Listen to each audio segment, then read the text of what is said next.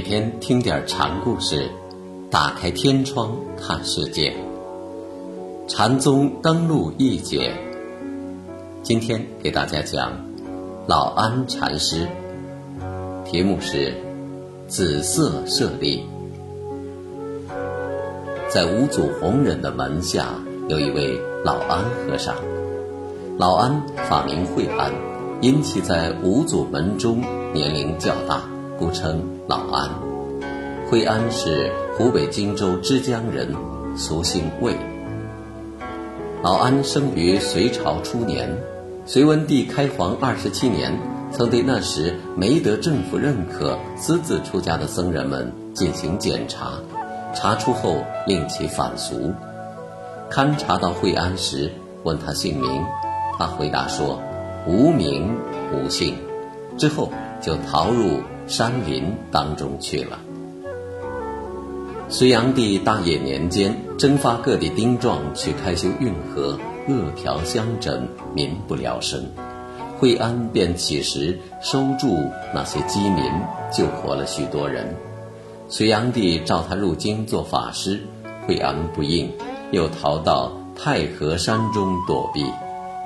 唐朝贞观年间，惠安年纪很大了。闻五祖大师道法高旷，便到黄梅投学。唐高宗麟德元年，学成后游方，至终南山，见到一个石壁，便栖居于此。唐高宗召他入京，不应，又便立名山大川，古今名胜。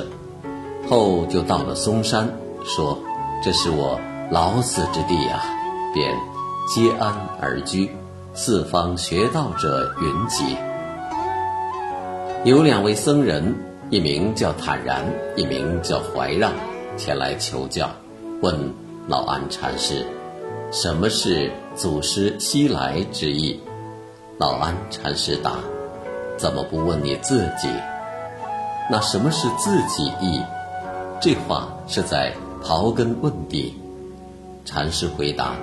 当观密作用，密有不可言传的意思，作用意思是行动显示，密作用是说呢不可言传之物的活动。两位僧人不知什么是密作用，便又追问道：“什么是密作用？”老安就对他们眨了眨眼睛作答，坦然当下有悟。便跟随禅师学习，怀让觉得不切心要，就离开了老安，投奔六祖慧能去了。这位怀让后来悟道，成了禅宗南岳一系的开创者，一段时间内曾被认定为六祖法寺的正统。武则天请神秀入京时，也请了老安禅师。则天皇上问惠安。甲子多少？意思是年纪多大？不记得。老安答。武则天未免有点诧异，怎么不记得呢？老安说：人的生死之身，此生相还，如同轮转，没个尽头。干什么要记它？况且这心如同流注之水。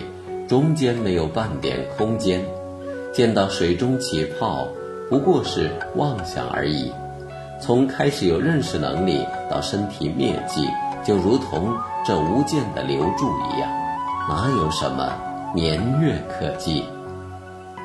这话深深地打动了则天武后，当时他即向老安禅师叩头示敬。后来中宗即位。亲赐紫色袈裟一件，老安的二十七名弟子也都被请入宫中供养。中宗神龙三年，又赐摩那僧衣，允其辞归嵩山。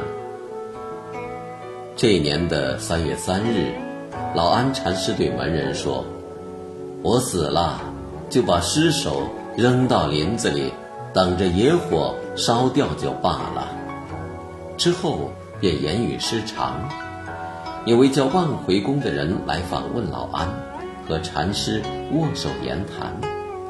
门人们侧耳细听，也不知说了些什么。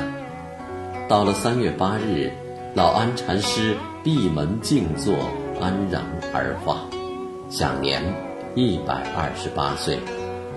门人们按照师傅的嘱咐，将尸体放到山林中间，野火忽起，骨灰中有舍利子八十粒，其中有五粒呈紫色。